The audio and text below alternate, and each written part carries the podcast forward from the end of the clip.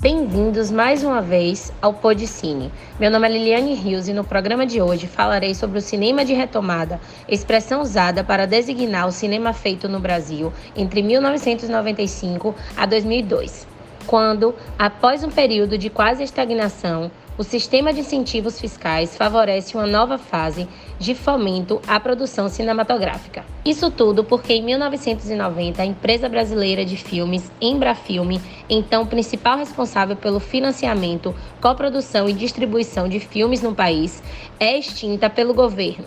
De 1991 a 1995, apenas dois filmes nacionais alcançaram mais de 500 mil espectadores nos cinemas sendo que, em 92 apenas, um filme brasileiro chegou às telas.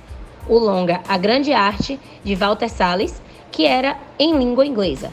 Queda do governo vigente, a partir de um grande movimento político e social contra a corrupção, a situação do cinema começou a melhorar.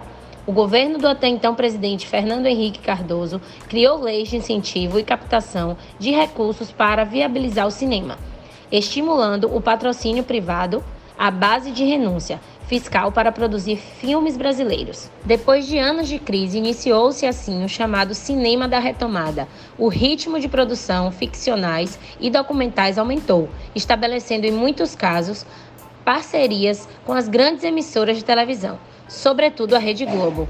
Mesmo sem atingir os níveis de público dos anos 70, quando esteve no auge da popularidade, o cinema brasileiro renascia das cinzas. Mais de 100 cineastas estreantes surgem nos 10 anos que se seguem a 1995. No período inicial, muitos vêm do universo publicitário ou televisivo. Na segunda fase, predominam cineastas com trajetória em curta-metragens. O crítico Luiz Fernando Zanin Orochio considera Cidade de Deus o filme que encerra o período da retomada, simbolizando a estabilidade atingida com a boa repercussão de público e crítica. Entre os filmes que marcam a volta do cinema nacional estão Carlota Joaquina, Princesa do Brasil e os filmes inspirados em episódios históricos e adaptações literárias como o Quatrilho e Guerra de Canudos. O cinema da retomada é, portanto, um período marcado pela revitalização da atividade cinematográfica no Brasil, não sendo propriamente um movimento, é uma época em que as condições materiais favoráveis permitem o aparecimento de novos cineastas, o investimento na qualidade técnica e novas aspirações para o cinema nacional. E aqui no Podicine você fica por dentro das curiosidades do cinema brasileiro. Até a próxima!